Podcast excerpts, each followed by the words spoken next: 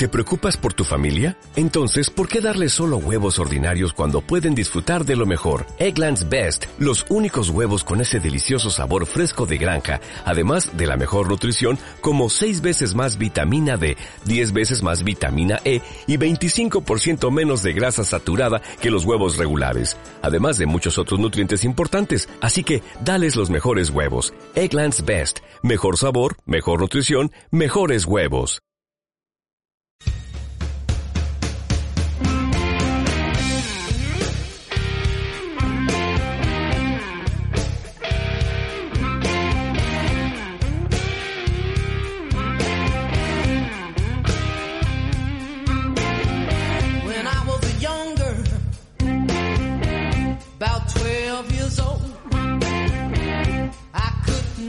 To save my doggone soul. My mama told me the day I was born. She said, sing the blues child, sing it from now on. I'm a woman.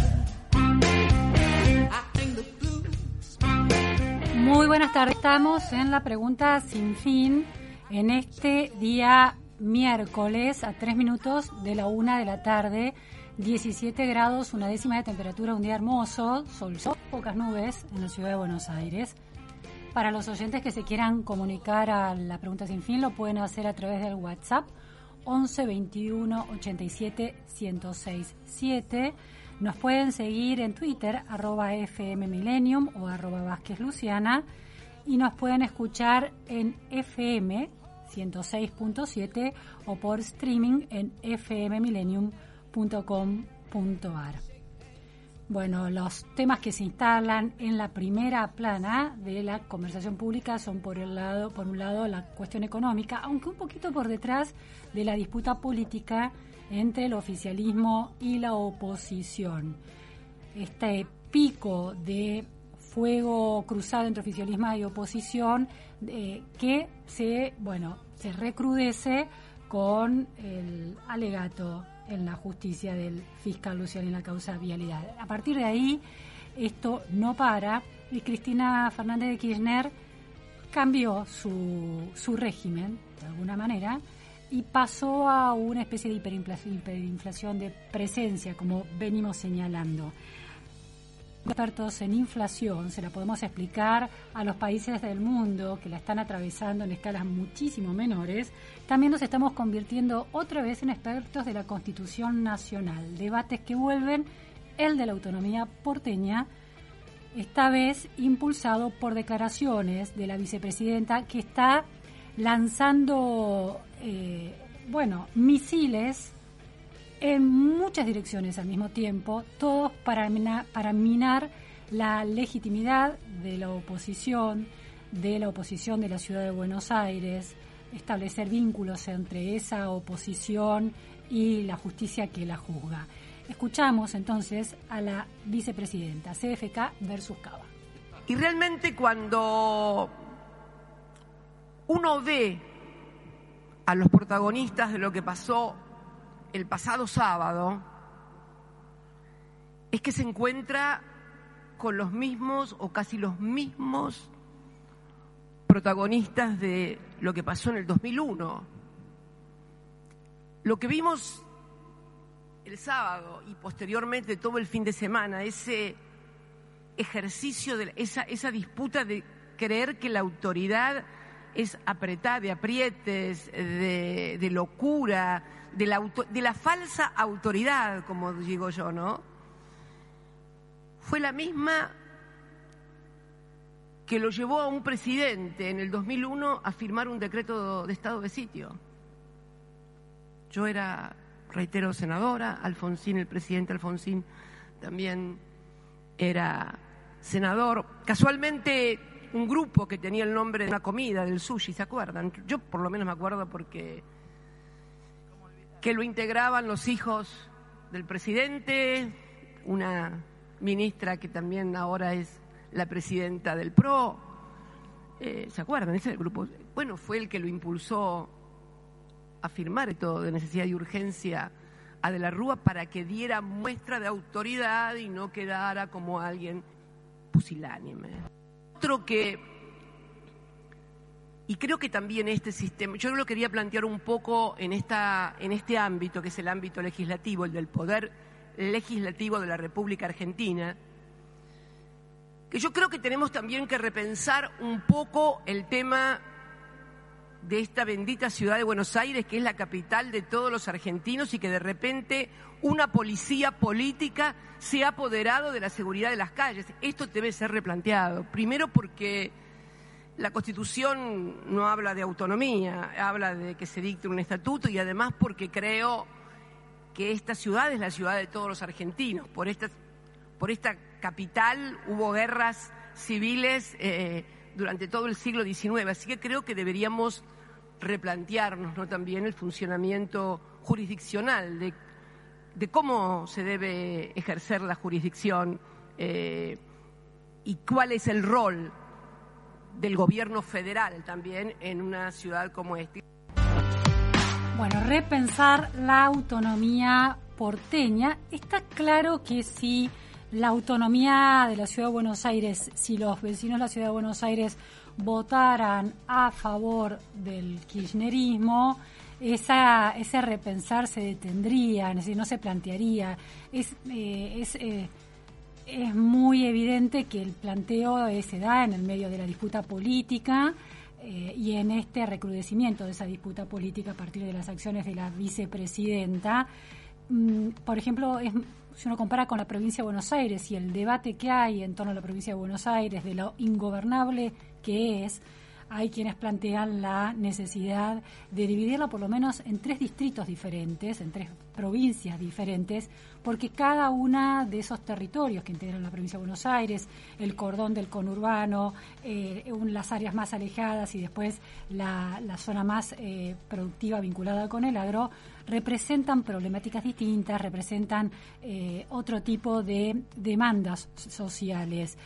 Por supuesto, el partido que históricamente gana esa, esa provincia, que es el justicialismo, es, eh, no ve con buenos ojos ese debate y no lo da, en, no está dispuesto a darlo. Entonces, eso que parece ser por lo menos un punto de partida razonable para plantear en relación a la provincia de Buenos Aires, el kirchnerismo no lo plantea en relación a la ciudad de Buenos Aires. Es muy coyuntural este planteo y tiene que ver con eh, la influencia de la ciudad de Buenos Aires en la agenda pública, la influencia del jefe de gobierno en cuestiones que terminan impactando en el debate nacional, como pueden ser, eh, bueno, el conflicto de intereses y de derechos entre vecinos que quieren moverse de manera autónoma y manifestaciones que en este caso apoyan al oficialismo, eh, a un oficialismo de signo distinto, que traban ese derecho, pero al mismo tiempo tienen derecho a manifestarse. En esa colisión de derechos, la vicepresidenta empieza a jugar a favor de eh, llevando agua para su molino le contestó, se subieron también a apoyar los dichos de la vicepresidenta, Agustín Rossi, el, responsable de la AFI, el ministro de Seguridad, Aníbal Fernández, gobernadores también, por ejemplo, de Catamarca, y todos distinguiendo entre la declaración de autonomía y esta idea de que hay un estatuto, que nunca se habló de autonomía sino de estatuto. Horacio Rodríguez Larreta contestó, le contestó la vicepresidenta. Lo escuchamos. Para empezar, se sacó la careta con lo de la autonomía de Buenos Aires. Dijo lo que ya venía insinuando, que, ella quisiera controlar y manejar la ciudad. Olvidarse de lo que dice la Constitución y a la fuerza de prepo manejar la ciudad de Buenos Aires. Se sacó la careta, ya lo venía insinuando de distintas maneras. Ahora yo les digo a los porteños que se queden tranquilos, que los vamos a defender. No hay ninguna posibilidad que Cristina de Kirchner se quede con el manejo de la ciudad. Vamos a defender a los porteños y a los millones de argentinos que vienen todos los días a trabajar, a estudiar, a pasear, a visitar, a atenderse en los hospitales de la salud, a las escuelas. Los vamos a defender a todos. No vamos a permitirle a Cristina Kirchner que, que vaya adelante con lo que hoy reconoció públicamente, que ya lo sabíamos, que quiere quedarse ella por la fuerza con el manejo de la ciudad yendo en contra de la Constitución. Es una barbaridad. No lo vamos a permitir, no se lo vamos a permitir, señora vicepresidenta. Bueno, la Constitución, el medio del fuego político, las lecturas políticas son variadas, pueden adjudicar la intencionalidad política de esa lectura a la vicepresidenta. vamos a intentar entender qué dice la letra de la Constitución. En este caso es el artículo 129, el que tenemos que aprender a leer. Estamos en comunicación telefónica con el abogado constitucionalista Pedro Caminos. Muchas gracias, Pedro, por estar en la pregunta sin fin. Hola, Luciana, muchas gracias a ustedes por comunicarse. Pedro es profesor de Derecho Constitucional en la Universidad de Buenos Aires y es presidente de la Asociación Civil de Estudios Constitucionales. Pedro, ¿qué dice el artículo 129 de la Constitución Nacional en relación a la autonomía porteña? Bueno, básicamente el, el, artículo 129 establece que la ciudad de Buenos Aires pasa, digamos que el gobierno de la ciudad de Buenos Aires pasa a tener autonomía, ese es el primer punto, y va a tener facultades propias, eh, entre otras, por ejemplo, en, en materias jurisdiccionales, y va a tener sus propios tribunales. Además, establece que la ciudad va a dictar su propio estatuto organizativo, que es lo que actualmente es la institución de la ciudad de Buenos Aires, y en tercer lugar, establece que mientras que la ciudad de Buenos Aires siga siendo la capital federal, la capital de la República, el gobierno nacional a través del Congreso va a dictar una ley para garantizar los intereses del Estado Nacional dentro de la ciudad. Entonces, básicamente esto le dio forma a lo que hoy por hoy es el gobierno de la ciudad de Buenos Aires, que tiene eh, un poder ejecutivo, una legislatura y tribunales, y también abrió la puerta para toda una serie de procesos de transferencias de, de servicios y de, y de, competencias, que digamos los lo más conocidos fueron el de la policía, por un lado, y el otro, el que todavía está pendiente, que es el del, el del Poder Judicial. Pero hay otros problemas, digamos, que a veces surgen, por ejemplo, la regulación en materia de transporte, los colectivos, y así sucesivamente. Es decir, hay todo un proceso de institucionalización de la Ciudad de Buenos Aires que todavía sigue en algunos casos paralizado y en otros casos avanza lentamente. Ahora, Pedro, el artículo 129 habla explícitamente de autonomía. ¿Está la palabra autonomía en ese artículo? Sí, sí, sí, sí. La discusión, eh, digamos, el, matiz que, se había introducido en algún momento algunos autores, como Rodolfo Barra, era que eh, mientras que la Constitución en otros artículos cuando habla de las provincias habla de la autonomía de las provincias, en el caso del, de, del artículo 129 habla de la autonomía del gobierno de la ciudad. Pero eso es un matiz menor a los efectos jurídicos. En definitiva, las provincias no, digamos, no existen como entidades ideales. Lo que actúa, en el caso de las provincias, son los gobiernos provinciales. Uh -huh. Son los gobiernos provinciales los que ejercen los poderes de manera autónoma. Y lo mismo pasa con la ciudad de Buenos Aires. Antes de este debate político que, que enciende la vicepresidenta, ¿este era un asunto de debate entre los constitucionalistas? A ver, eh, en, el, el, debate siempre fue sobre los alcances de la autonomía, sobre qué implica eh, la autonomía de Buenos Aires, sobre todo teniendo en cuenta que la ciudad es al mismo tiempo la capital federal. Uh -huh. eh, entonces, al, al compartir, digamos, espacio con el Estado Nacional, con, la capital del Estado Nacional, existe esta ley que se sancionó en, hace muchos años, que se llama Ley Cafiero, que de alguna manera estableció ciertos límites a lo que el gobierno de la ciudad puede hacer, que tienen que ver con estas cosas que decíamos antes, ¿no? con la, toda una serie de competencias que históricamente tenía el Estado Nacional y que deberían comenzar a transferirse eh, al gobierno de la ciudad. Entonces, el debate básicamente tiene que ver con terminar de definir correctamente los alcances de la autonomía, pero no negar la autonomía. La autonomía está clara que está consagrada en la Constitución, sino los alcances, y luego, políticamente, eh, cómo llevar adelante el proceso de implementación. Lo, lo, que ocurre es que, claro, la Constitución se sancionó en el 94 eh, y había una idea de que esto, este proceso iba a llevar un tiempo, pero no 30 años. ¿No? Entonces, un poco el, problema que empieza a surgir en el, el debate constitucional de los últimos años es cómo podemos de alguna manera forzar los acuerdos políticos que no se dan en los hechos para poder terminar de institucionalizar la ciudad, ya que hubo algunas sentencias de la Corte recientes, pero digo, el, debate jurídico tiene que ver con esto, ¿no? con implementar la autonomía, no con negar la autonomía. Está bien. Ahora, la vicepresidenta habla de, ah, dice, me subraya mucho el tema del estatuto. ¿Por qué dice esto la vicepresidenta? Dice, no, es, no habló de autonomía, sino de estatuto. ¿Hay algo de real en eso? Bueno, esto esto es una cuestión que tiene que ver con, con la fuerza de las palabras, ¿no? Eh, si nosotros Porque dice, no habla de autonomía, se habla de que se dicte un estatuto. Esa es exactamente sí, la frase. Exactamente. Esto tiene que ver con que eh, históricamente la, la palabra constitución está asociada con con otro, otra familia de conceptos, ¿no? Por ejemplo, con la idea de soberanía popular y de poder constituyente. Entonces, una constitución verdadera políticamente se da cuando es el pueblo el que ejerce, el pueblo soberano el que ejerce el poder constituyente y se da una constitución. En cambio, la palabra estatuto es un régimen normativo, pero que no viene dado por un pueblo soberano que ejerce el poder constituyente. Entonces, el uso de la palabra estatuto en el artículo 129, de alguna manera, tenía una cierta intencionalidad, digamos, peyorativa o derogatoria. Pero el punto es que si bien es cierto que en el caso de las provincias la Constitución Nacional habla de constituciones, lo concreto es que las provincias tampoco son entidades soberanas. Es decir, las provincias cuando se dan sus propias constituciones no lo hacen porque hay un pueblo soberano de la provincia de San Juan, por ejemplo, que se da una constitución de San Juan. Las provincias se dan sus constituciones porque la constitución nacional dice que las provincias pueden tener constituciones. Digamos, el único soberano que hay en, en, Argentina es el pueblo de la nación argentina y la única constitución en este sentido político verdadero es la constitución nacional. Todos los demás son derivados normativos de la constitución nacional. A ver si, si entiendo. Entonces, en la constitución nacional se habla de autonomía, pero a diferencia de la referencia a las y sus constituciones particulares, en el caso de la constitución, entre comillas, de la Ciudad de Buenos Aires se habla de estatuto. Eso es lo que el, texto dice estatuto. ¿Esa es la diferencia? Creo que la razón por la cual se utilizó la palabra estatuto tiene que ver con una reconstrucción histórica. las provincias históricamente preexisten al Estado Nacional y, por lo tanto las provincias históricamente eran. Cuando se sanciona la Constitución, las provincias renunciaron a la soberanía. Pero de alguna manera que quedaron estas marcas de su soberanía anterior. Como por ejemplo que sus textos fundamentales se sigan llamando constituciones. En el caso de la ciudad, la ciudad es una entidad creada digamos, con posterioridad a la creación del Estado Nacional. Y entonces ya directamente no se tiene la cortesía en el lenguaje constitucional que se tiene con provincias por ser entidades previas. Pedro, la Ciudad de Buenos Aires tiene una constitución.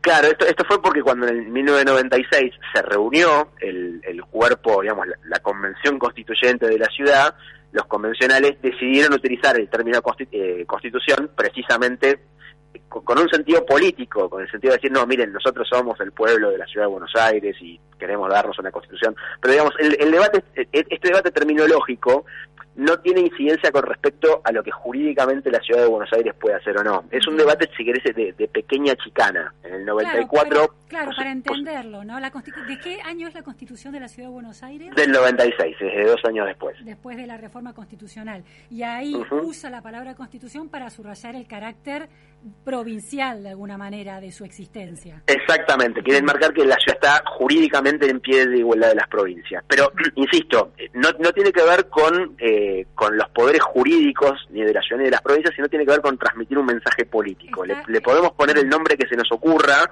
y, la, digamos, y la ciudad va a seguir teniendo la misma autonomía. Es decir, el, uso de la palabra no cambia los poderes que tiene la ciudad de Buenos Aires. Bien, hay otra muy interesante, eso de la, la, huella histórica que queda en la palabra constitución, pero el alcance muy limitado que tiene comparado con la constitución nacional. En cualquier caso, en cualquier caso, de, no importa de qué provincia se trate, incluido la ciudad de Buenos Aires. Ahora, hay otra observación que dice que lo que se está debatiendo aquí es el artículo, en el fondo es el artículo 3, que tiene que ver con las de la Constitución, que tiene que ver con las autoridades que ejercen el gobierno federal en la ciudad que se declare capital de la República. Y como nunca se trasladó la capital de la República y quedó superpuesta a la ciudad de Buenos Aires, el problema viene ahí. ¿Hay algún tipo de, de ves ahí un problema en la superposición en la misma provincia, la ciudad de Buenos Aires, del gobierno federal y del gobierno local? Bueno, sí, digo, esto pasaba antes de que la ciudad de Buenos Aires fuera la, capital federal, el, gobierno nacional ya residía, de hecho, en, la ciudad de Buenos Aires. Eh, y obviamente había toda una serie de problemas muy parecidos a los que vemos ahora. Eh, por ejemplo, había autoridades nacionales que circulaban por, por la ciudad de Buenos Aires y la policía que los tenía que cuidar era la policía de la provincia de Buenos Aires. Y si el gobernador estaba enfrentado con el presidente, entonces el gobernador no les prestaba la policía para, para protegerlos, ¿no? Eran problemas muy parecidos. Eh, entonces, básicamente, el, precisamente para evitar que se repitieran esos problemas que ya habíamos experimentado en el siglo XIX, el, mismo artículo 129 establece que el, gobierno dicta la, una, una ley para garantizar los intereses del Estado Nacional y esa ley es la ley Cafiero. La ley Cafiero tiene un problema que es que eh, es una ley marco, es una ley bastante abstracta, salvo en, en, algunos temas donde la cuestión está regulada con, cierto detalle, es una ley que establece un marco muy general. Entonces uno tampoco puede, si uno quiere solucionar problemas concretos, la ley Cafiero tampoco va a dar demasiadas respuestas. Pero, digamos, lo, que pasó con, con, la situación de, la vicepresidenta en, estos últimos días es un poco un reflejo de esto. ¿Quién se tiene que hacer cargo de la seguridad de la vicepresidenta? Y claramente es la Policía Federal la que en principio lo tiene que hacer.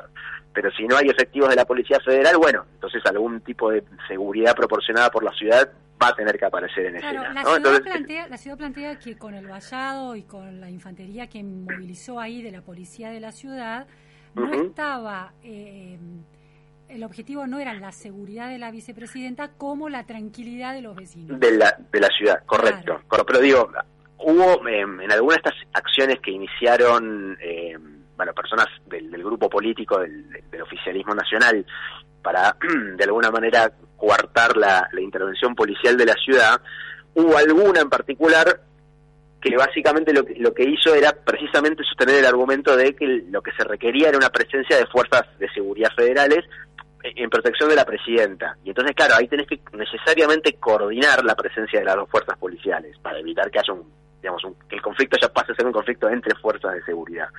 Y ese tipo de problemas hay que ir resolviéndolos un poco políticamente, con buena voluntad, y si no hay acuerdos políticos, otra vez va a caer en una cuestión de judicialización donde va a ir resolviéndolo caso a caso. Em, también, bueno, hay una se había negado la coparticipación, había una disputa en torno a la coparticipación de la Ciudad de Buenos Aires durante la pandemia. Hay un eh, todo esto tiene que ver con problemas reales que dejó abierta la Constitución o con un clima político que en el caso del oficialismo busca herramientas de la Constitución para dar batalla política contra la oposición que es tan central en la Ciudad de Buenos Aires? Bueno, acá hay un problema que eh, no es un problema exclusivamente de la Ciudad de Buenos Aires, eh, aunque en el caso de la ciudad hay, un matiz que ahora te voy a explicar. La, la Constitución estableció en el texto, en su propio texto en 1994 un esquema de coparticipación que antes del 94 existía, pero existía como parte de acuerdos políticos, no estaba consagrado en el texto de la Constitución. Esta idea de que tiene que haber una ley adoptada por todas las provincias para distribuir el, lo que se recauda en concepto de ciertos impuestos, etcétera. Claro, el problema es que esa, la, ley que sigue estando vigente es una ley previa a 1994, es la ley de la época de Alfonsín. Y la ciudad de Buenos Aires era la capital federal, no tenía autonomía en la época de Alfonsín. Entonces, la, la, ciudad de Buenos Aires está prevista en la ley de, en esa vieja ley de coparticipación, pero no está prevista como una provincia. Era de la parte que recibía el Estado Nacional, el Estado Nacional separaba una parte y se la daba a la capital. Cuando se sancionó la reforma del 94, se tendría que haber dictado una nueva ley de coparticipación en la cual la ciudad pasara a ser como si fuese una provincia a los efectos de la coparticipación. Pero esa nueva ley nunca se dictó. Entonces sigue estando vigente una ley de la época en que la ciudad no era una provincia y entonces el estatus bajo esa ley es un estatus complejo, porque claro, insisto, antes del 94 la ciudad no tenía autonomía y, era como una especie de apéndice del Estado Nacional. Entonces, e, Es, claro que el, gobierno nacional no puede sacarle coparticipación a la ciudad, eso es inconstitucional, bajo la nueva constitución, la del 94, pero es cierto que con la ley que está vigente, tiene un, espacio para hacerlo. Digamos, la ley se lo permite y la Constitución lo prohíbe. en, síntesis, no lo debería hacer porque es inconstitucional. Pero no es completamente ilegal el, tema de la detracción. En principio, tiene facultades legales para hacerlo. Estamos hablando con Pedro Caminos, abogado constitucionalista, a partir, bueno, este, para comprender la complejidad de este nuevo debate que desde el oficialismo busca minar la idea y la razón, la eh, razón de ser de la autonomía porteña. Eh, hubo una propuesta al inicio de la democracia del presidente Alfonsín de trasladar la capital de la República, la capital federal, a la ciudad de Viedma, lo que nunca se concretó. Países como Brasil eh, instalaron al gobierno federal en Brasilia, por ejemplo. Una solución a un debate como este es el traslado del gobierno a otra ciudad. mira, yo creo que el, el- el traslado de la capital solucionaría algunos problemas eh, y quizás ayudaría a, que se resuelva con mayor facilidad otros, como los de la transferencia de, competencias, pero me parece que en realidad el grueso de los problemas no tienen que ver tanto con, eh, hoy por hoy, con, con el hecho de la convivencia entre los dos gobiernos, sino tiene que ver con la, la mala convivencia política entre, entre los sectores políticos. Eh, problema creo que aún si se trasladara la, Un- claro. la, la capital a, Viedma, digamos, el grueso de la justicia ordinaria seguiría perteneciendo al Poder Judicial de la Nación y seguiría habiendo una enorme resistencia a llevar adelante la transferencia de la justicia de- desde el ámbito nacional a la ciudad. Eh, no, no, no creo que pase, digamos, que, los problemas graves que tenemos por, por, por, por la situación especial jurídica de la ciudad hoy por hoy pasen por el hecho de que sea la capital, sino creo que pasan por, por, por la grieta, básicamente. Dos últimas preguntas. Eh, supongamos que, mm, que se mudara a otra ciudad, Viedma lo que sea. ¿No se reproduce el problema? Quiero decir, siempre hay un habitantes, una sociedad funcionando en ese lugar que necesita ser representada para los problemas locales. ¿Cómo solucionan otros países? Por ejemplo, en Brasilia, los habitantes de Brasilia, ¿quién eh, los gobierna? ¿Son simplemente intendentes sin el alcance de un gobernador? ¿Cómo funciona eso? Bueno, eso la Constitución establece que en, en cuando hay un distrito federal, que era la, situación, digamos, de la ciudad de Buenos Aires previa al 94, eh, es el Congreso de la Nación el que en principio funciona como legislatura local. Pero por supuesto el, el Congreso puede dictar una ley orgánica eh, y esa ley orgánica puede establecer diferentes esquemas, digamos, no va a ser un esquema de autonomía, porque el régimen normativo lo va a establecer una ley del Congreso, pero la ley puede establecer que los ciudadanos de esa ciudad capital voten a su intendente, que tengan un consejo deliberante o una legislatura, es decir, el Congreso tiene un amplio margen Sí. para eh, permitir que haya esquemas de representación a nivel local. Eh, y de hecho, en la ciudad de Buenos Aires teníamos un consejo deliberante, no, no teníamos la ¿Por posibilidad de elegir al intendente, pero había un organismo legislativo. ¿Por qué se decidió darle eh, todo el alcance posible de autonomía provincial a la ciudad de Buenos Aires? ¿Por qué dejó de funcionar ese régimen casi de intendencia con un consejo deliberante? Solo porque, porque pudo haberse corregido con que, bueno, que los porteños voten un intendente, pero sin embargo se pasó a la otra opción de convertirlo en una provincia. ¿Por su peso político solamente? Mira, hay, hay dos respuestas. Hay una respuesta política y una respuesta más justificativa. La respuesta política es porque creo que Alfonsín sabía que la ciudad de Buenos Aires iba a ser un distrito donde, digamos, en, principio la UCR y eventualmente el, el no peronismo iba siempre a tener más posibilidades de ganar y entonces cuanto más eh, densidad institucional tenga, más autonomía tenga, más espacio hay para hacer política y entonces fue una apuesta política a tener este, un, un espacio institucional propio, digamos, propio partidariamente, digo. Esa es la respuesta política, digamos, la, la, la astucia de Alfonsín. Y después en términos, digamos, más justificativos, el, la realidad es que la, el proceso por el cual la ciudad de Buenos Aires se federalizó fue un proceso muy traumático. Eh, que involucró una guerra civil y que básicamente in- involucró que, siglo. Exactamente, exactamente, y en, en 1880. Y, y que básicamente implicó que lo- los porteños durante prácticamente un siglo fuimos una especie de ciudadanos de segunda, ¿no? Porque, digamos, este, es cierto que Buenos Aires tiene una serie de beneficios históricos por el hecho de ser la capital también, pero lo cierto es que no podíamos gobernarnos a nosotros mismos. Entonces creo que si, si uno quiere ver la reforma con, con ojos mejores y menos cínicos, lo que hace la autonomía de la ciudad es, en cierto modo, reparar una especie de injusticia histórica con respecto a los porteños, ¿no? Creo que esta sería la forma más, más sana de ver el, el artículo 129. Bien, muy interesante. Muchísimas gracias, Pedro Caminos, por estas precisiones. No, por favor, Lucena, gracias a ustedes. Bueno, el debate de la autonomía, ahora debatimos sobre la autonomía porteña, después, bueno, de que una, de una reforma constitucional en 1994 la consagró. Era Pedro Caminos, abogado constitucionalista. 1067.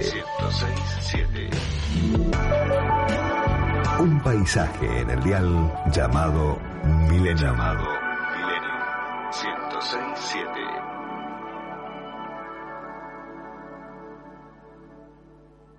Tiempo de publicidad en Millennium. Guinea Auto, concesionario oficial Hyundai. Tenemos más de 40 años de trayectoria. En Puerto Madero, Alicia Moró de Justo 2020. Teléfono 15 6924. Mail recepción.guineauto.guineauto.com.ar Entrega inmediata. Test drive disponible. Amplia financiación. Estacionamiento propio. Valorizamos tu usado al mejor precio del mercado. Tenemos más de 40 años de trayectoria. Compra seguro. Compra en Puerto Madero. Hyundai. Una marca del Grupo Bavarian.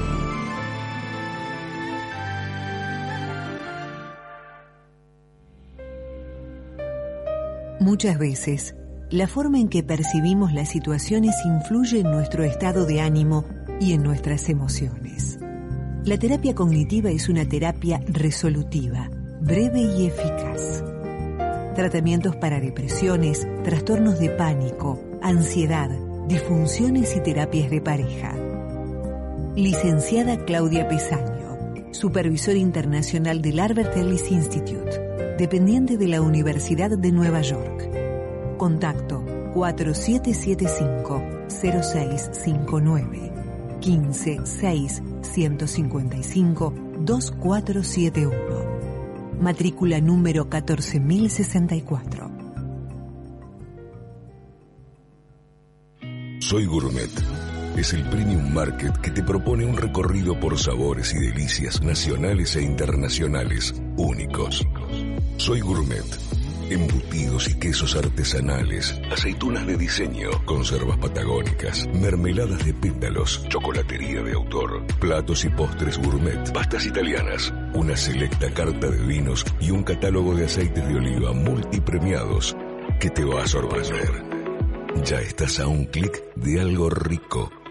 www.soygourmet.com.ar Chevalier te lleva de viaje por Argentina. Adquirí tus pasajes de manera anticipada y conseguí los mejores beneficios. ¿Querés más? Si lo haces desde la app, tenés un 10% off. Compra ahora tus pasajes en www.nuevachevalier.com. Viví Argentina con Chevalier.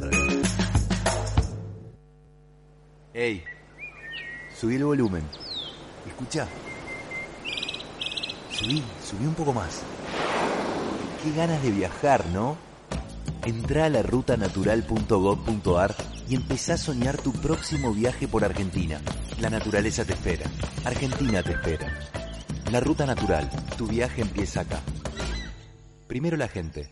Ministerio de Turismo y Deportes. Argentina Presidencia. Fin de espacio publicitario. Entendiendo el presente para conquistar el futuro. Millennium 1067.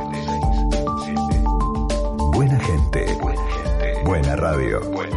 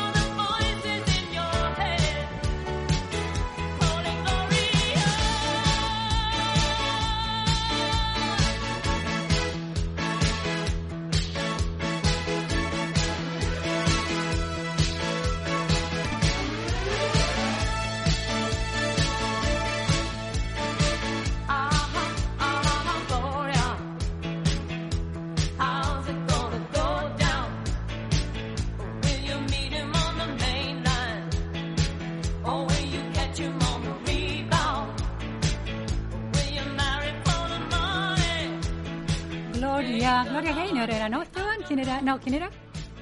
Laura Bradigan, el temazo cantado por Laura Bradigan. Pasaron 38 minutos de la una de la tarde, 18 grados 8 décimas de temperatura, brilla cada vez más el sol en el estudio de FM Millennium.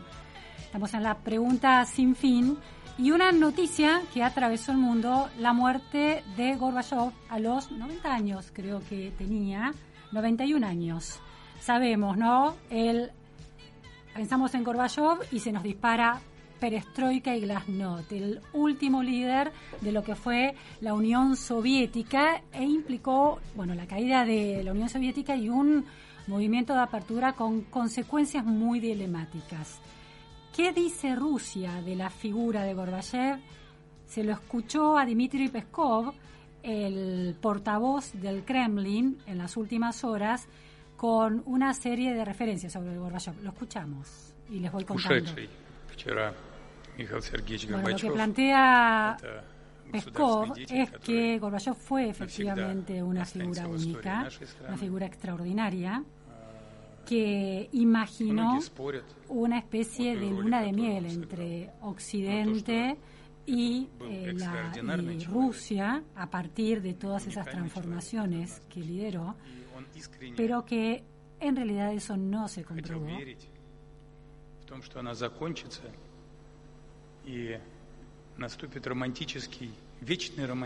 No funcionó, dice Peskov, el portavoz del Kremlin. La sed de sangre de nuestros oponentes se demostró por sí misma. Así cierra su alocución ante un auditorio destacando el peso de Gorbachev, pero cuestionando al mismo tiempo esa figura. De eso vamos a hablar ahora.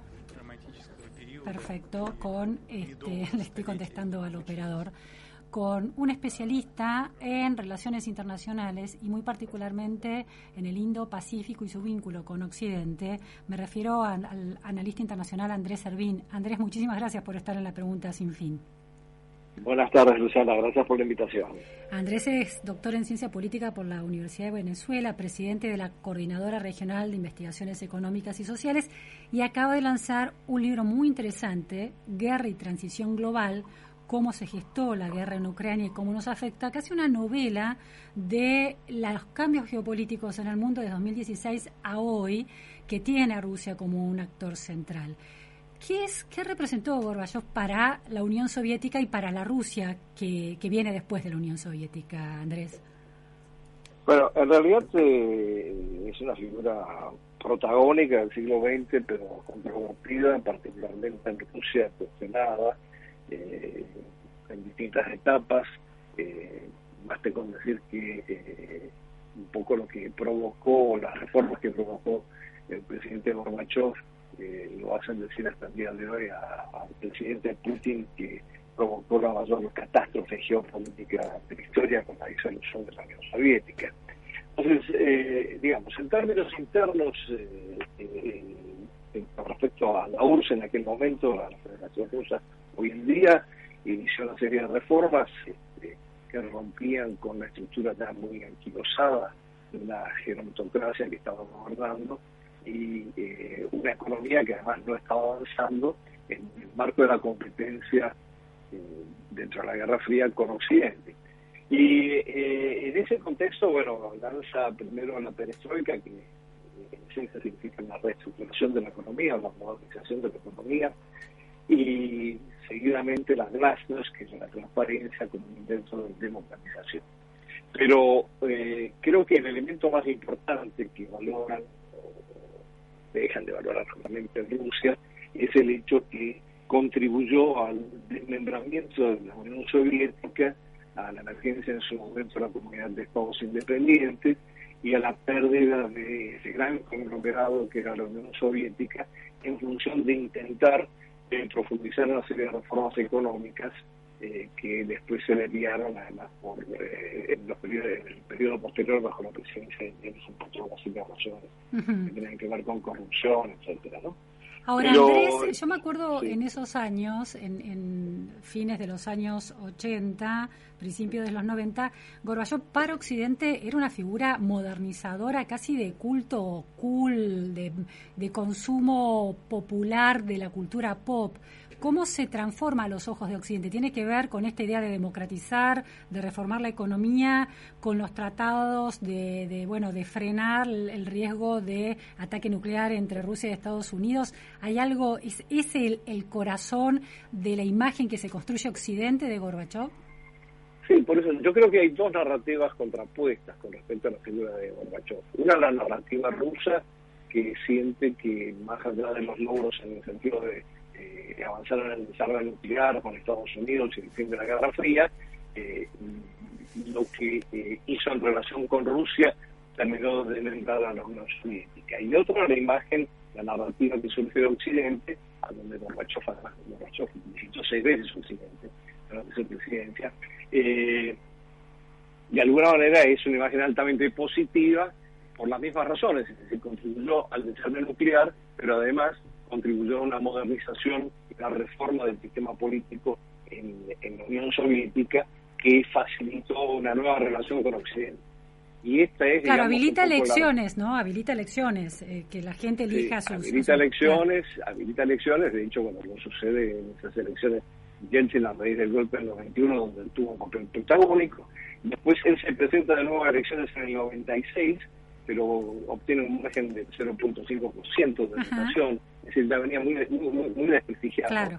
eh, en términos internos, porque realmente eh, la perestroika eh, fue un cataclismo interno eh, que afectó a muchísima gente. Yo me acuerdo, yo estaba en el año 91 en, en Rusia y veía a, la- a los rusos étnicos que venían de las repúblicas, de las ex repúblicas soviéticas, eh, a, a San Petersburgo y a Moscú, y mendigaban en las calles porque no tenían dónde eh, hospedarse, cómo alimentarse, Claro. Es decir, hab- había toda una, situación de, de- de- de- de- de transformación social muy radical, eh, yo diría que no muy bien manejada. Pero eso es lo interno, pero lo externo, desde luego la figura de Gorbachev es una figura altamente apreciada por el gran esfuerzo de avanzar en el desarme nuclear, de retirar las tropas de Afganistán, eh, en fin, de tener una relación con Occidente distinta que marcó el fin de la Guerra Fría, definitivamente. Claro, claro. Ahora, eso sucede en seis años de su del liderazgo de Gorbachev en Rusia, ¿no? 1985, 1991, renuncia, en el, en el 90 eh, le dan el Premio Nobel de la Paz por restablecer esas relaciones con el mundo occidental. Eh, Gorbachev fue un líder visionario que logra por esa visión, esa transformación, eh, re- convertirse en el líder de la Guerra Fría en Rusia o es el resultado de una época? A ver, eh, hay, hay un historiador mm, excelente norteamericano, William Chapman, que escribió un libro sobre Gorbachev, donde creo que la frase clave es que Gorbachev es una figura difícil de entender, difícil de comprender en toda su capacidad. Obviamente es el resultado de las circunstancias de su época, de su formación y además de eh, una apertura, diría, conceptual frente a lo que era Occidente y frente a cómo ver el mundo y cómo insertar eventualmente de una manera distinta a Rusia en particular eh, en, ese sistema internacional. Ahora, eh, como por un lado se, se presenta todo este, este panorama positivo, digamos, que desde luego lo llevó al, al Premio Nobel de la Paz. Pero por otro lado, en lo interno, la visión hasta el día de hoy sigue siendo eh, muy negativa de Gorbachev. Insisto, básicamente porque, eh, más allá de los sueños nostálgicos que puedan existir, eh, la implosión de la Unión Soviética tuvo efectos catastróficos en lo social, en, la misma Unión Soviética hasta el día de hoy se. Ahora, la, la pregunta, comparado con la China actual, ¿no? Con este capitalismo de Estado de China que le ha permitido eh, la salida de la pobreza de millones de personas, por ejemplo, eh, ¿era posible modernizar, democratizar Rusia sin que eh, se desmembrara la Unión Soviética, sin que cada uno de esos componentes de ese rompecabezas adquirieran una autonomía y soberanía? A ver, eh, Andropov, que también cabeza de, de la Unión Soviética anteriormente eh, a, a, a Gorbachev, toda una transición con Chernenko, que eso es menos, menos importante. Andropov fue el mentor de Gorbachev. Y Andropov decía, por lo menos así lo citan en este momento los medios rusos, ¿no? que Gorbachev tenía un solo defecto para ser político y era que iba muy a prisa. ¿Quiere cómo? No le, no le escucho. Que, que el único defecto que tenía Gor- Gorbachev para ser un buen político era que iba muy deprisa, se, se apresuraba demasiado. Y quizás esta es la observación cuando comparamos con el proceso en China, que habría que tener en cuenta. Es decir, entre la perestroika y la glasnost transcurrieron, transcurrió un año, un poco más de un año. Eh, China en ese sentido avanzó de una manera eh, mucho más pausada, primero en el proceso de modernización y, y fundamentalmente en el proceso de modernización y el tema de lo que sería la glasnost en el caso de Rusia ni siquiera aparece porque no sabemos cuáles son las condiciones actuales en China desde el punto de vista Sí, un régimen de partido único, sí, sí. Exacto. Eh, ahora, en, en la discusión sobre las razones históricas y geopolíticas de la guerra, de la invasión rusa a Ucrania, ha habido un debate entre quienes sostienen que la OTAN tiene responsabilidad porque acorraló de alguna manera a Rusia, lo fue arrinconando, fue avanzando en Europa en la, en la voluntad de otros países de incorporarse a la OTAN que no estaba previsto y que Rusia resistía, etcétera. ¿Hay algo, uno eh, se podría trasladar eh, esa, mm, eh, en lugar de fijar el foco en esa discusión, si la OTAN fue en parte responsable o, hay un sueño imperial de Rusia que se sostiene históricamente y, la invasión a Ucrania es parte de ese sueño, podría decirse que de alguna manera Gorbachev eh, contribuye a alimentar la, decisión de Putin en el sentido de, restituir una, un rompecabezas que se desarmó después de- de- del fin de la Guerra Fría?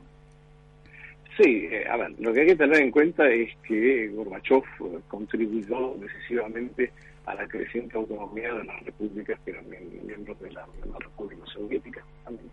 Y en ese sentido, algunas de ellas tomaron un camino de un mayor acercamiento a Occidente y eventualmente aplicaron inclusive a su incorporación a la OTAN, implícita explícitamente. El caso de Georgia es uno y el otro es Ucrania. Y en ese contexto, evidentemente, desde la perspectiva del poder centralizado en Rusia, que es fundamental históricamente, porque realmente desde un punto de vista geopolítico es muy difícil concebir un país tan extenso y sin obstáculos naturales de los Urales, eh, sin un poder altamente centralizado, independientemente de las consideraciones eh, ideológicas que tenga cada uno. Eh, y, y en ese sentido, desde luego, eh, todo este desmembramiento y la aparición de aspiraciones de alguna de las repúblicas a, a alinearse de una manera más cercana a Occidente afectan los intereses eh, geopolíticos de Rusia y esa es la razón de la respuesta de Putin. Eh, pero yo diría otra cosa con Ucrania que a veces muchas, muchas veces se pierde de vista. Además, Ucrania siempre fue una pieza, entonces yo diría que más que Georgia, comparativamente, una pieza fundamental en la relación de eh, eh, Rusia con Occidente. Eh, no por ser un Estado tapón, no en ese sentido, sino en el sentido de que eh, por su capacidad económica, por sus recursos, Ucrania siempre fue una pieza muy preciada de ambos lados. Y de hecho, cuando se creó la Unión Económica Euroasiática, por Putin a principios de este siglo, eh, la expectativa era que Ucrania entrara en esa Unión Económica Euroasiática que agrupaba ex repúblicas soviéticas, porque era la más rica Claro. y Ucrania se negó. Entonces hay, hay un historial previo, inclusive al 2014, a, a- a la anexión o a la incorporación, como quiera llamarse, de Crimea a Rusia, en donde Ucrania siempre tiene un peso eh, protagónico en lo que son los movimientos de Rusia en su entorno eh, más cercano, ¿no? Muy interesante. particularmente por la riqueza del país. Sí, sí, sí, sí.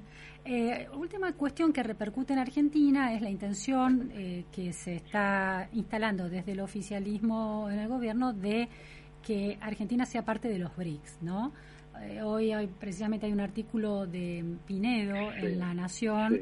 cuestionando esa iniciativa, ¿no? De Federico Pinedo y de Andrés Cisneros también cuestionando la iniciativa porque, bueno, Argentina entraría junto con Irán a los BRICS y implica, según esta interpretación, la, lazos con países eh, de regímenes autócratas cuestionables en, algún sentido. ¿Cómo, ¿Cómo lo ve Andrés?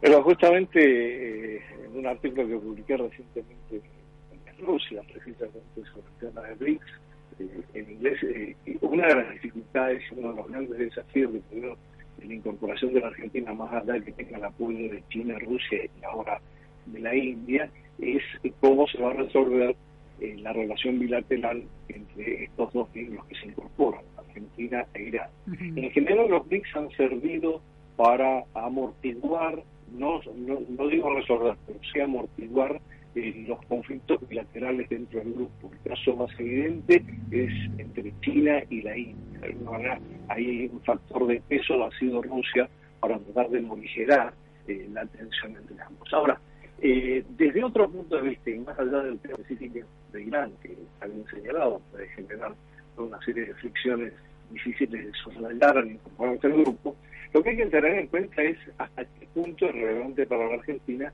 entrar en un grupo como BRICS.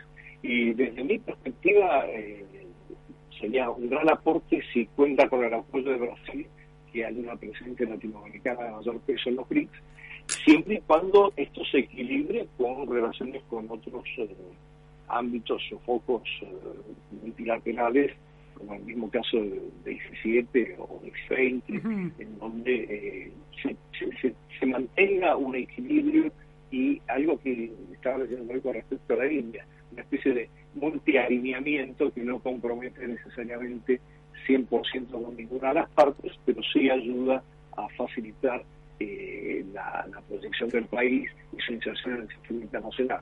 Pero esto tiene una salvedad para mí que me parece fundamental y que creo que de alguna manera solo en el artículo que estamos citando. Y es el tema de que la política exterior en este sentido del país tiene que ser una política exterior de Estado y no de gobierno y no reflejar los conflictos internos, sino realmente tener una consistencia como lo tienen otros países de América Latina. Lo que usted ve es que no necesariamente eso es el trasfondo de una voluntad de acercarse a los BRICS, que puede ser pensado casi como una gestualidad para alimentar la identidad en la política doméstica, por parte del oficialismo, digo. Eh, yo creo que sí, ciertos sectores esgrimen eso como un elemento de, de, alineamiento y hemos tenido un debate con algunos especialistas sobre ese tema, fuera de Argentina, eh, hasta qué punto puede sostenerse un no alineamiento si no hay una política consecuente, una política exterior consecuente en función de los intereses del Estado. Claro.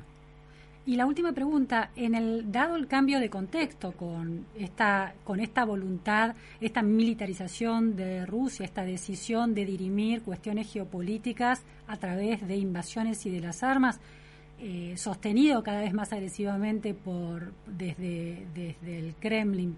¿Usted cree que están que eso no es un dato importante o la tensión eh, cada vez mayor entre China y Estados Unidos, que ya no solo es económica y tecnológica, sino también militar, en el caso de Taiwán. ¿Cree que con este cambio y con esta militarización de los conflictos, eh, el análisis de incorporarse y de los no alineamientos se sostiene, de, incorporarse al BRICS puede ser posible y, y, conservar esa especie de neutralidad?